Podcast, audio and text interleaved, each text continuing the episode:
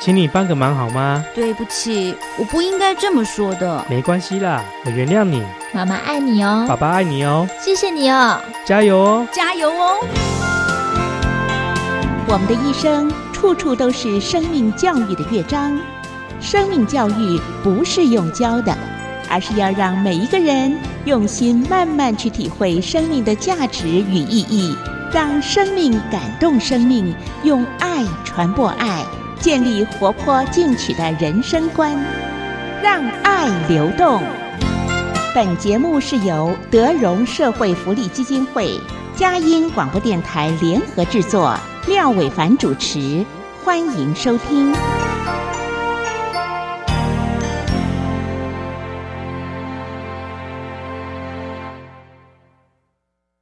Hello，朋友们，大家好！非常的欢迎您在这样美好的时刻接受阳光美少男周伟凡的邀请，来到我们今天节目的现场啊！你知道吗？今天在节目的现场呢，来两位帅哥啊，大家到我们节目当中来接受我们的访问啊。呃，时序呢，进入到秋天之后呢，你知道吗？各位收音机前面的朋友，你就会发现啊，这个好像凉的时候呢，那几天还是蛮凉的啊。可是呢，这个呃，这个稍微。雨过去，或是凉意稍微稍微减一点点之后呢，那第二天呢，你好像又觉得这个秋老虎啊，生活我觉得都应该算是冬老虎了，还还是非常的厉害啊！尤其是在这样的一个冷热蛮交替的这样的一个季节要开始的时候呢，廖伟凡要在今天节目的现场呢，特别要提醒我们各位收音机节目的朋友，尤其家里面有年长的朋友呢啊，一定要特别多留心自己的身体啊，千万不要感冒了啊！还有呢，这个有一天呢，就是前些天我出门的时候呢，我就看到一个妈妈啊，一点点的风，其实也没有多冷，就有一点点的风哈。然后呢，把那个小孩啊包的跟好像冬天呢，这个到爱斯基摩去那种感觉是一样的啊。呃，好像那个爱斯基摩人出门呢，包的这个全身密不透风的啊。呃，我我我曾经在做过医疗性的节目里面，那个医生小儿科医生就特别谈到了啊，其实哈，你过度的。让孩子过度的保暖呢，其实对孩子的抵抗力、对孩子的身体啊是并不好的啊。所以呢，在这个地方特别提醒我们各位收音机前面的爸爸妈妈，有的时候呢，对于孩子来讲呢，身体上啊，然后呢，吹吹风啊，淋淋雨，然后呢，口袋里面呢稍微贫穷一点点，然后呢，这个体力上呢稍微让孩子多操练一点点。然后呢，东西少买一点点，你的孩子呢就会比较有一点成就啊。买的越多，搞得越多呢，孩子的成就呢往往是越低的哈。我们已经看到台湾的社会，呃，就这样一个很很清楚的呈现。今天来到我们节目的现场呢，两位帅哥，我首先为大家来介绍是生命教育课、生命教育课程的工作伙伴啊，生命教育工作的伙伴，我们的葛葛葛葛什么梦雨。葛梦雨，对不起啊，廖哥这个老花眼镜没戴上，远远的瞄不见。葛梦雨帅哥来问候一下收音机前面的朋友，大家好，我是德隆基金会的葛梦雨。嗯哼，那另外一位呢是德荣基金会，他们专门在这个辅导的，在台大所成立的生命教育服务社的前社长刘定鹏帅哥，来问候一下收音机前面的朋友。好，观众朋友大家好，我是刘定鹏。这个以前你是前社长，嗯，因为现在几年级了？现在升硕一了。硕一，嗯，也就是说，呃，要把那个重责大任交给学弟们来做了，对不对？哈，没错。然后读硕士班比较辛苦一点了，对不对？哈，对。很多人讲说，现在大学生读硕士只是为了延长，不可能要进入社会工作，是真的这样吗？对你来讲？嗯，对我来说。呃，我比较想要赶快进社会工作，只是觉得自己的能力还没有到，所以就读了这个硕士班。你读什么硕士班啊？我读工程科学系。工程科学，嗯，What is 工程科学？我们工程科学蛮广泛的，就是呃，眼看所所有的工程都算工程科学的一部分。那我主修的是造船，造船，嗯，这样子哈。对，怎么怎么样会怎么会造出一个像造船这样的歌手来呢？好冷啊，这个笑话，好冷的一个笑话哦。所以呃，其实，在工业界里面，呃，很多都跟你们这个科系是有关的。你们会会会特别在细分，比方造船，或是做什么机械工业什么什么？会。那像我们还有做资讯跟电机的，嗯，我们的系上所做的研究，也就是说，呃，就是说，按照你自己的性向。嗯，来作为你的特别的一个发展的目标，对，然后来选你的指导教授，嗯然后来给你指导。对为什么会选造船呢？哦，因为我觉得，嗯，现在台湾的产业主要都往电的方面走，我觉得嗯造船业是一个台湾的优势之一。嗯哼，那接下来在呃政府推动绿能以及潜舰计划中，都非常需要造船业这一块的帮忙。嗯哼，所以你并没有的一窝蜂的跟风，对不对？哈，其实有的时候，这个台湾是海岛的这样的一个所谓的一个国家哈，呃，其实本来就应该在海洋的事业当中是非常认真努力去发展的哈。嗯没错，可是我觉得好像我们在海洋事业的发展里面其实是不够的，对不对？哈？嗯，那是因为啊、呃好，有关于这个长远的国家发展的问题，就等我们的刘定鹏帅哥呢，未来进入年轻一辈的朋友来好好的来做一些改变。因为现在不管是嗯各种颜色，看起来都蛮变不了什么东西的。好了，呃，这个这个生命教育课程，呃，你你你当时在台大为什么会加入这个生命教育服务社呢？嗯，在我大一的时候，嗯台大生命教育服务社是由一群学长们成立的。那那个时候，他们只邀我去一起服务。嗯，那我第一个参加的服务是生命教育暑期营队，嗯是我们暑假各所这个台台北各所的大专院校的生命教育服务社一起合办的。嗯，那那个活动呢，是到花莲当地服务当地原住民的学生。嗯，所以在经过这场活动之后，我觉得很珍赏生命教育本身的价值。嗯哼，那另一面是我，我从小时候开始就很关心社会议题。嗯哼，那当时比较跟在台北发生比较呃大众比较注目的社会议题，像是政节的事件等等。嗯哼，那我我总是想到底有什么方式可以真正根绝这些事情？嗯哼，那其实社会需要更多的爱，嗯哼，那生命教育就是其中一个解决办法之一所以我才持续的投入这项服务。所以那个时候是你大一的时候，对大一升大一的二时候，左右，所以呃，就大一升大二的时候，那同学长这么多社团，为什么学长邀请你就去了？因为有漂亮的学姐吗？还是哦也也没有，我们那个时候社团 人还蛮你少的。哎，等一下你稍微注意一下，这句话打枪打到女性同胞。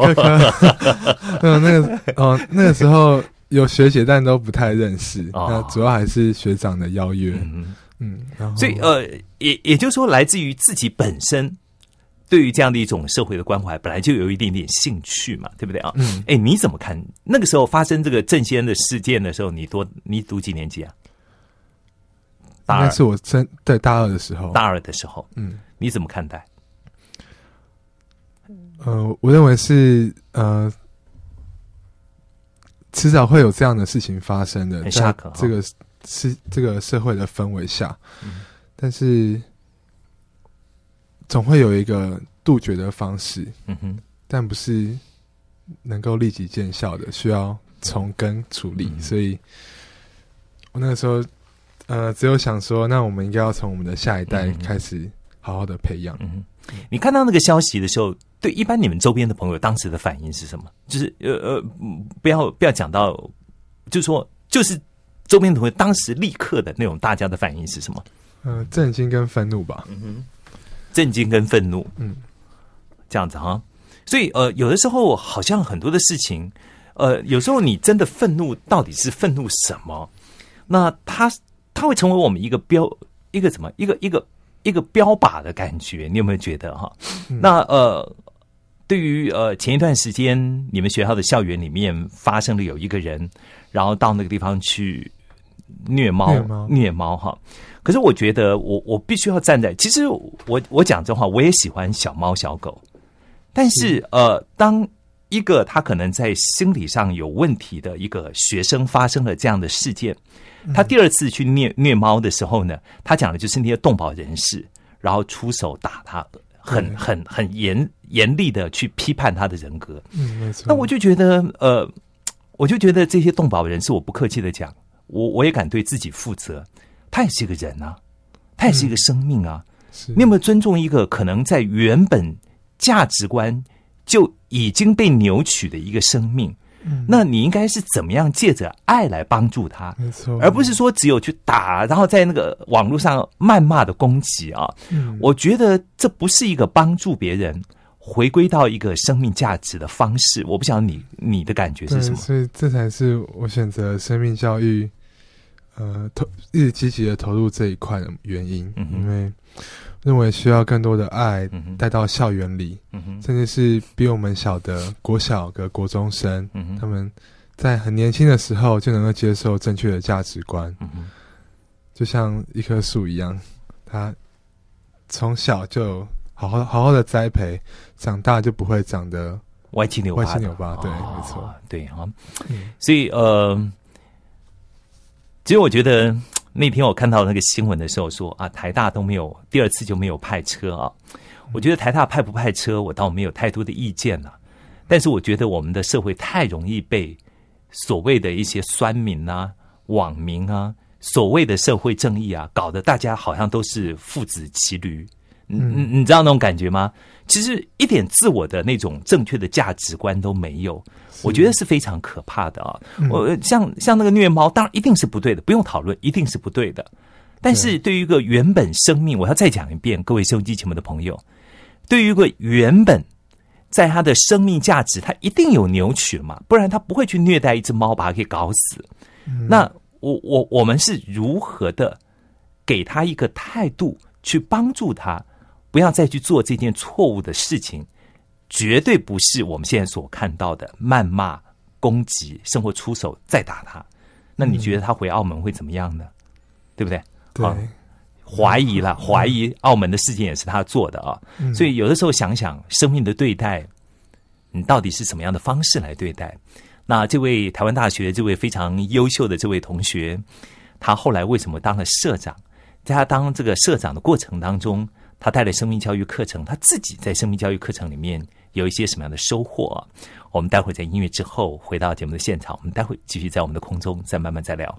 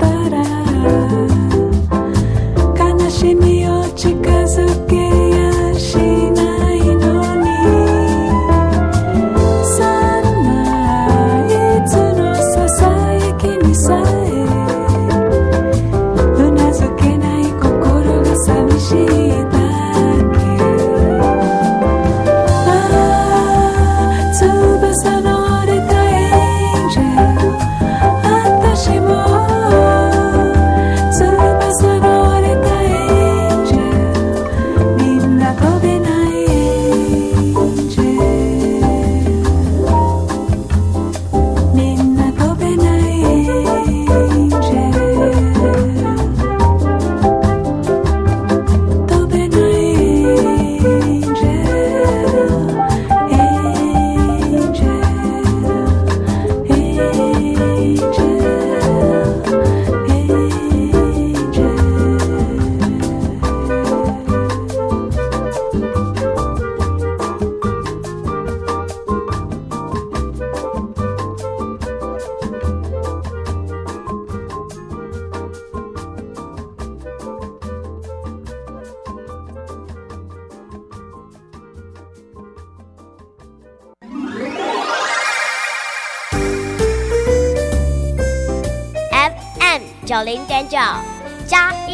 播电台。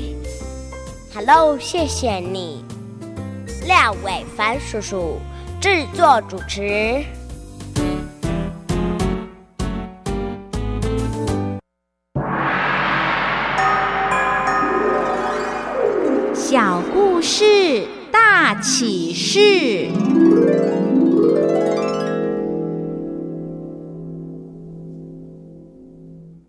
好的，非常欢迎您继续回到阳光美少男廖伟凡的会客室当中啊。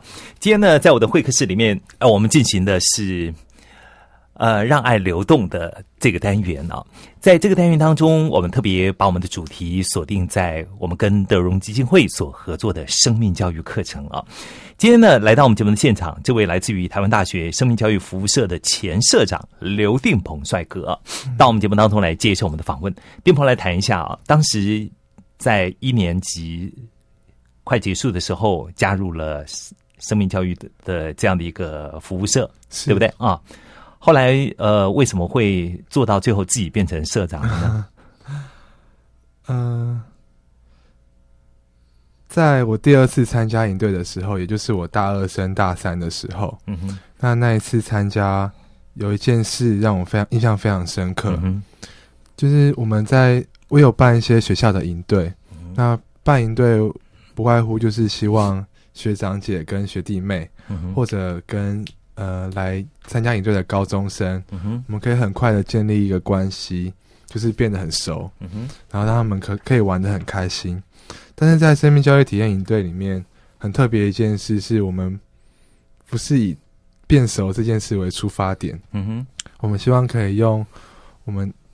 我们的爱以及我们生命的经历，可以来感染人，或者是呃带人认识生命的价值等等。嗯哼。所以在这个营队一开始，我本身也不是太不太会是那种很快就可以跟别人很熟的人。嗯。小朋友也是，他们对我们的对我们的交谈，或是跟我们的接触都很生涩，甚至他们都会自己偷偷讲悄悄话。这样子。所以在我带的一次营队中。遇到了这样的小朋友，但是经过这样两三天的营队呢，直到有一直到有一次，我们刚玩完水，从这个玩水的路上走回来的时候，我们都打着赤脚，嗯哼，然后在赤脚走在路上，因为地板是石头地，很烫，很很烫，而且很痛，所以有一个小朋友他没有穿拖鞋，我就把他背起来，他也蛮重的，胖胖胖胖的，大概。六七十公斤吧，哇！我就这样一路走回来，但在那个路上，我们就聊了很多，然后彼此之间就建立一个很亲密的关系。自此以后，他就什么事情都愿意跟我分享，在课堂上，他们也不会小圈圈，呃，总是都围在我们的身旁，就让我觉得，当我们对他付出的爱，总是可以得到他们的回馈的。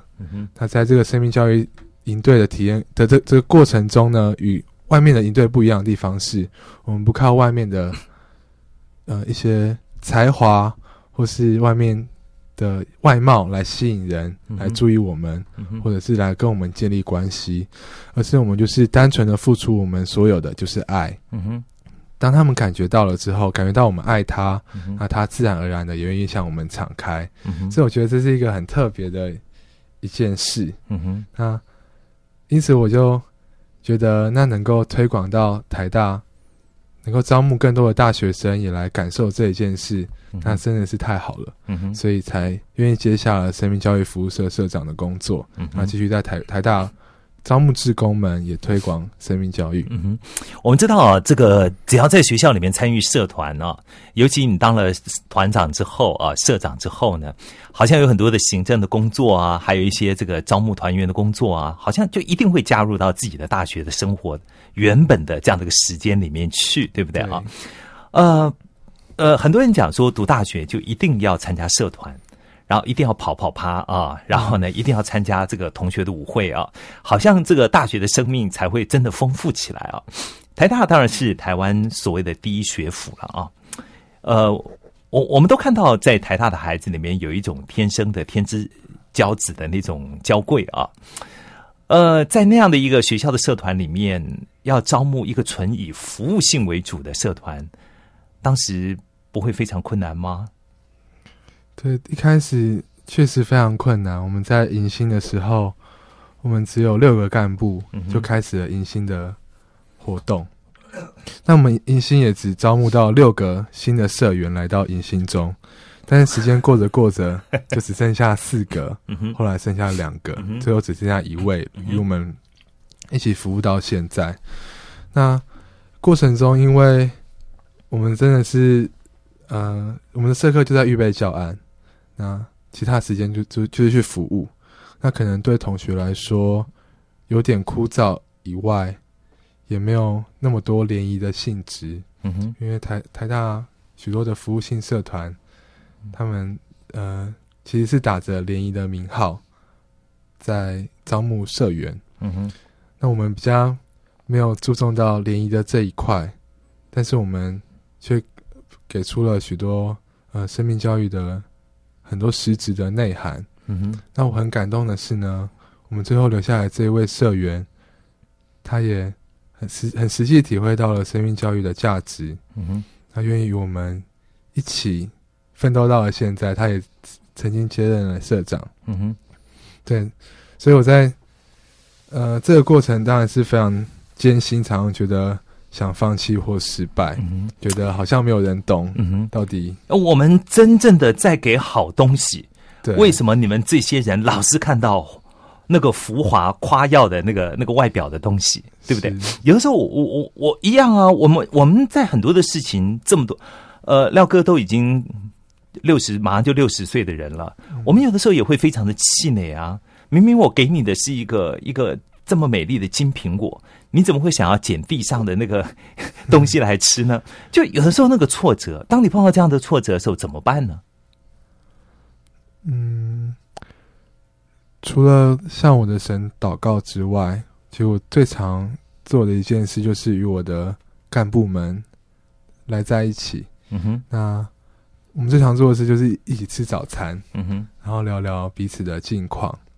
那他们也会关心我的近况，然后嗯陪我祷告或唱一点诗歌，然后也安慰我不要气馁。我们所做的都有一个人在看，就是神。嗯哼，对，就像嗯，我可能待会会分享的一个故事，嗯哼，那个故事也是呃带我一直撑下来的一个一个小故事。嗯哼对，那所以呃，你自己是一个基督徒，是在你的背后，对你来说，你最大的 background 能够推动 push 你往前的是你的信仰，没错。对不对？哈，嗯呃，我我我在想，就说当当我们在做一个这样的一个社团，我们也觉得我们自己做的还不错啊，然后我们也做的觉得我们自己做的很努力啊，然后呢，看到了别人啊，那虽然打的是一个什么某某服务性的社团，可是他们事实上其实在办一些联谊的活动了，出去玩啦，什么什么的啊。是那那个时候你们不想不会觉得应该掺杂一些这样的花花招进来吗？让自己的社团能够更丰富一点，然后更更人气更旺一点吗？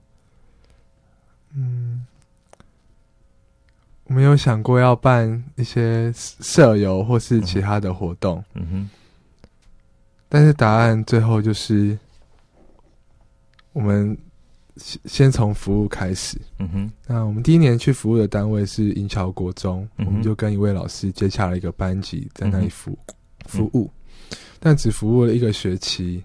那因为他们班准备升高三的缘故，我们就没有继续服务了。嗯哼，那后来我们就转战到古亭国小，因为国小生的，呃，国小生的课业压力比较没有那么重，比较愿意让我们服务。从两个班到今年有五个班。那在做这些服务的过程中，就是发我们发现社员们也慢慢感觉到了服务的价值，嗯所以愿意我们一直留在这里。嗯哼。那联谊的部分呢？因为我们对不起，我们先打一个岔啊，先谈一下你们那个服务的部分。所以呃，比方你们现在进到银桥银桥国小、现在叫古亭国小，古亭国小，那你们进到古亭国小是一个礼拜去一次吗？还是怎么样的一个服务？我们一个学期会预备四次的早自习。一个学期有四次，嗯，然后你们自己做一些准备。对，那做一些什么内容的服务呢？你们会是是由谁来提供给你们呢？呃，我们会呃参考德荣基金会的教材，嗯然后会做一些稍微的修整，就是为着他们年龄的需要，可能有我们会有一个主题游戏、主题活动，然后在活动之前会有一个暖身游戏，然后最后有一个呃名言佳句，就是让让呃听到小朋友可以再重复一次这个这堂课的中心思想，嗯哼，然后能够让他们印象更深刻的吸收到课程。嗯哼，那像课程呢，主要涵盖可能类似品格教育，或是人与人或者人与家庭与同才之间的关系，嗯都算都在我们的课课程的内容范围内。嗯哼，等于说是呃，一个学期当中，你们的社团负责两个班级，然后呢，准备好之后，然后就是一个学期半年之内，你们就要进去四次，没错，对不对哈？那那样的一个到校园里面的上课，跟你们在暑假或是你们也带过德荣少年嘛，对不对哈？还是说呃，就到山区去和到偏乡偏乡地区做这个这个生命教育课程的服务？其实那个都是不一样的，对不对哈？对，所以呃，这些所有的种种里面，呃，学校里面大概跟所谓的比较偏乡的孩子，他一定有很大的一个出入点吧？没错，嗯哼，在都市学校的孩子跟偏乡的孩子最大的出入点是在家庭上。都市孩子虽然家庭上比较健全，但是他们的目标就是考试跟课业，或是顶多学一些其他的才艺。不是考试跟课业有差别吗？也就是嗯考试考试跟考试，没错，考试跟考试。对，那这这个其实是可以理解，就是家长的要求。嗯那偏向的孩子，虽然他们家长比较没有要求课业，但是他们其实对人生也是有有着某些的目标。嗯哼那他们追求这些目标的方式，或许不是像我们一般人想着，嗯可能他追求这个目标就需要读多少的书，嗯或是做多少的预备才有可能达成。嗯但他们呢，抱着这样的目标，有了这样的期待，但是他们也是很努力过他们的生活，嗯。而且对这个生活是呃抱持抱持着一个很单纯、美好、浪漫的想象。嗯哼。那我们所做的，其实有一个目的是希望大家能够开眼界，嗯哼。比如他们需要读大学，嗯哼然后才接受更深入的教育来完成了他这一份梦想。嗯哼等等，这也是我们希望带给他们的。但我很珍赏的是他们对梦想这样单纯的渴望。嗯哼，所以呃，从不同的地区的孩子，都市有都市的，然后乡村有乡村的，偏乡有偏乡的，对不对？哈、那这些孩子其实他们来自于不同的家庭，也是在台湾这片岛屿当中不同的一种生活形态，他都能够清清楚楚的回馈回馈到你的眼前，生活跟你互相有讯息的这种，好像关联在一起的感觉啊。其实我觉得对这么年轻的你们来讲，是真的一个很好的一个一个重新审视自己的机会，哎，对，对不对？没错。哦，其实好真实哦，那种嗯，哦，家庭里面可能衍生出来的油盐柴米酱醋茶管教孩子的问题，有的时候都活生生的就就在你们眼前上演啊，嗯，对不对？对，嗯哼，这个对你们来讲，其实是一个很好的一种所谓的提前入世的教育，你知道吗？没错。呀我觉得挺棒的哈。嗯哼，呃，我们接下来呢，在节目的现场呢，我们先来休息一会儿，待会呢回到节目当中，我们就要再来跟我们的刘前社长来聊一下。那在生命教育关怀的这样的一个过程里面，你觉得你得到最大的收获是什么？然后呢，也来跟我们分享一个让你印象最深刻的故事，好吗？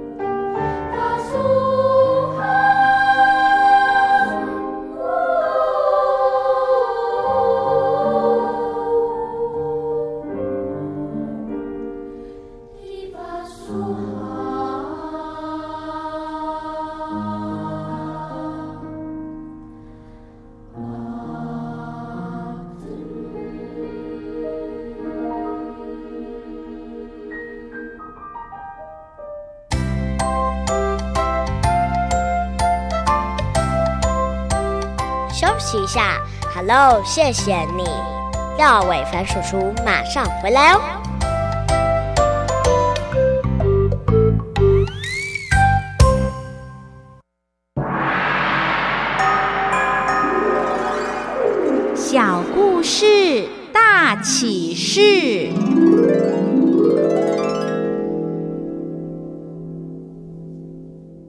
Hello，非常的欢迎你继续回到我们今天节目的现场。在我们今天节目的现场呢，廖宇凡呢邀请到两位，一位是生命教育课程的工作伙伴，我们的葛梦宇帅哥，还有一位呢是今天我们的主讲人，台大生命教育服务社的前社长刘定鹏帅哥啊。定鹏呢参加这个生命教育课程的这样的一个服务，现在你在读研究所了，嗯，是呃，还会抽一些时间回去关心一下吗？会还是会，对不对哈？好像做下去之后就跑不了了哈。没错，对他们有很多的一种牵挂，对不对哈？哎，回头想过一下，就你看过了四年多的、三年多的大学的生活，对不对？那那一段时间里面，你觉得最值得？你觉得付出这些时间，让你觉得最值得回味的往事是什么？最值得回味的往事，应该讲说做这件事最你觉得最值得的是什么？最值得的是在生命教育哦，因为我本身也有在教会从事青少年的服务，嗯哼，所以平常的时间大部分都花在青少年身上。嗯哼，那同样，生命教育除了儿童之外，也是大部分的时间是都在青少年身上的。那在青少年陪伴的这个过程中，我觉得最值得的就是看见他们的成长。嗯哼，就原本一个青少年，他原本只关心自己，他来到一个活动中，嗯或是来到生命教育的课堂中，他不管别人，他回答问题只在乎自己举手。嗯哼，虽然我们有分一个一小一小队一小队，嗯哼，他自己自己举手。那他跟你交谈，也都是为了他自己，他要装水，他要上厕所等等。嗯他只想着他自己，但是在呃不断的一个团体的过程中，我们学习彼此团体合作之外，然后也花更多的时间陪伴他。他们觉得我们对他的付出，我们没有要求任何的回报，我们的服务不是不是为着我们自己的利益。那慢慢的，他也会受到一些影响，他开始不不只顾自己，也会学着顾身边的同伴。嗯，嗯，那因为我常常也是带着课业，有一次我陪一群青少年去，呃，算是搭帐篷。嗯那搭到十一点多，他们睡觉之后，我要赶我的研究的报告，赶到凌晨三点多。嗯哼，然后还有一位青少年，他起来就拿他的点心给我说：“哥哥，你辛苦了。呃，为什么陪我们搭完帐篷，你还要赶作业？为什么你今天不待在家里赶作业就好？”但我又觉得这让我很感动。嗯哼，就是虽然这个作业还是要赶，但是有他们这样的回馈，嗯哼，让我觉得做这一件事情都很值得。嗯哼，这这大概是我印象最深刻的一件事吧。哎，其实让我印象也非常的深刻啊！现在很多我自己也在，呃嗯，学校里面偶尔去给孩子们上课，年轻的孩朋友，年轻的孩子们上课。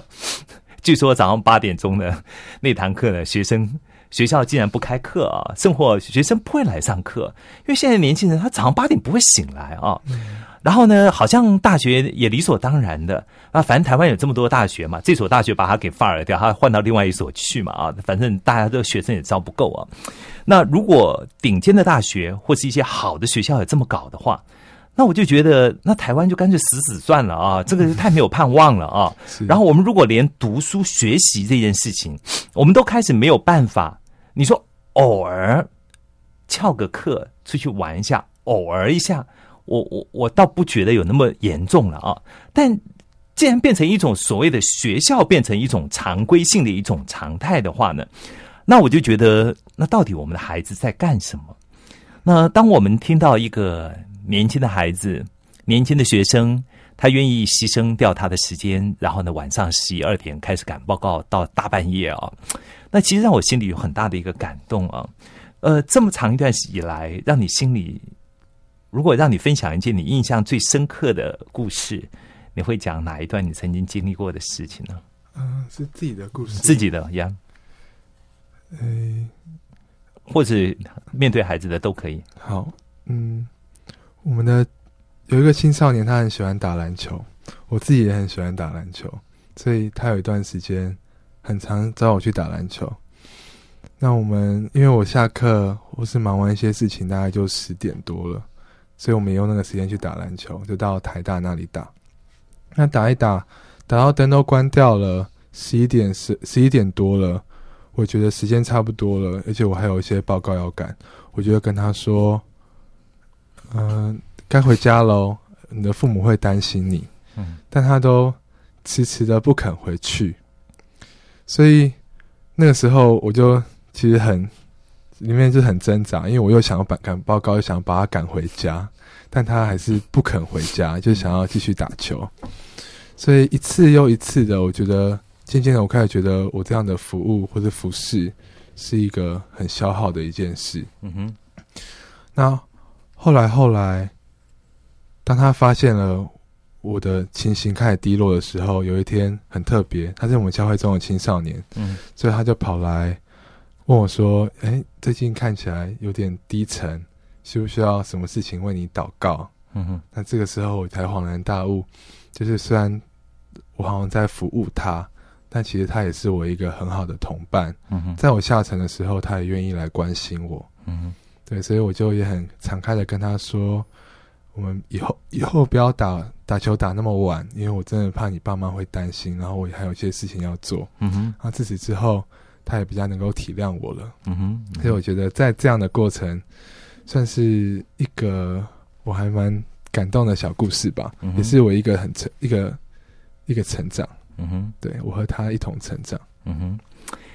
其实呃，我我我我们都知道，就是有些事情应该可以讲的更清楚一点点的，是，可是好像有的时候我们就不知道怎么去开口啊，嗯，我觉得这是一个学习的过程，哎。没错，对不对？这是一个学习的过程啊。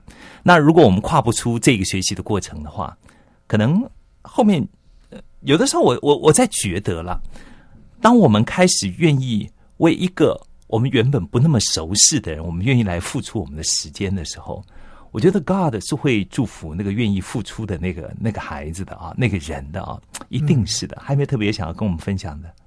哦，这是我今天准备的这个小故事吧，嗯可以分享。好，嗯那这个故事是在生命教育教案里面的一个故事，嗯哼，它叫做《爱你本来的样子》，嗯哼，讲到了有呃五个个五个孤儿，嗯哼，他们有一天国王要从他们五个孤儿之中挑一个人来领养，嗯哼，他们都不认识国王，就有人跟他们说：“那你们就要准备一个可以让国王满意的礼物。嗯哼，”那这五个小朋友呢，有些人他会画画，嗯哼，就准备要画一张画；嗯哼，有些人他很会读书，就想要在国王面前展现他的学识。嗯哼，那有些人会雕刻，就雕了一个呃作品，要准备要送给国王。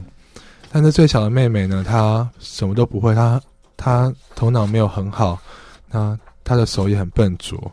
但她是平常在帮帮别人看马的，就是有旅客来，她就会帮忙旅客照顾他的马，然后问候城里面的人。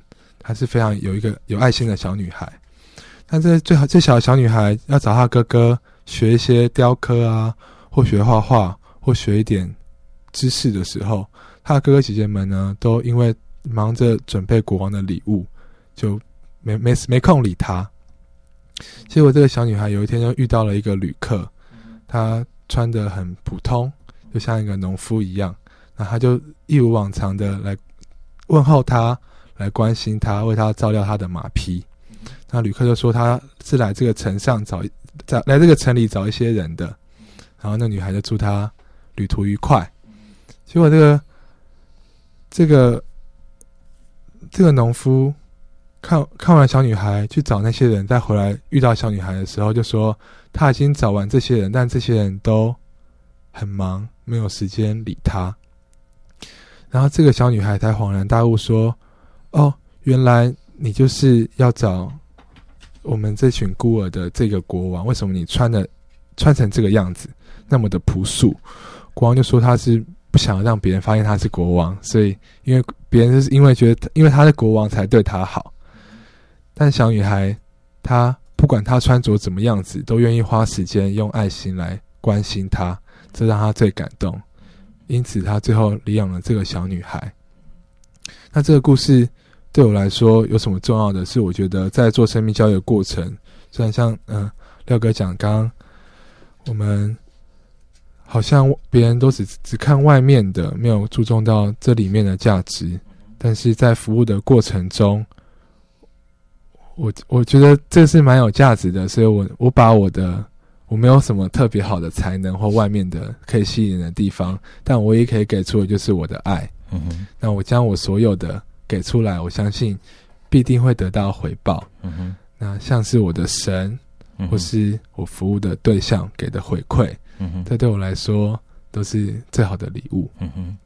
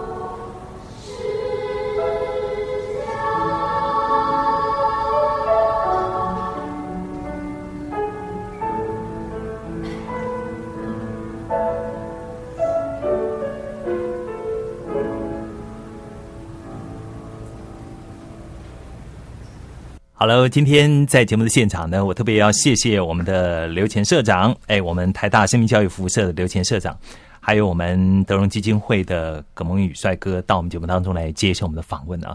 梦宇今天没有太多的机会让你说话啊，非常的抱歉啊。不会不会，因为我觉得很想听听那些年轻的孩子，他们到底就是说，因为因为你发现到，现在这一辈的年轻的孩子，呃，真的愿意把这么多的时间拿出来。只是单纯的去做一个服务奉献的工作很难啊，呃，我们有时候真的蛮庆幸，我们现在的孩子有一个这样好的生活环境。但是，我觉得各位收音机前面的爸爸妈妈，你有没有告诉你的孩子，在他的成长的过程当中，当他越懂得怎么样跟别人分享爱的时候，你的孩子呢，未来在这个社会当中呢，就越是一个被别人保爱的人啊。今天我要再一次的谢谢我们的刘帅哥。刘定鹏帅哥，谢谢你喽，谢谢啊，谢谢，谢谢，也谢谢我们的梦雨到我们节目当中来，谢谢你喽，谢谢，谢谢。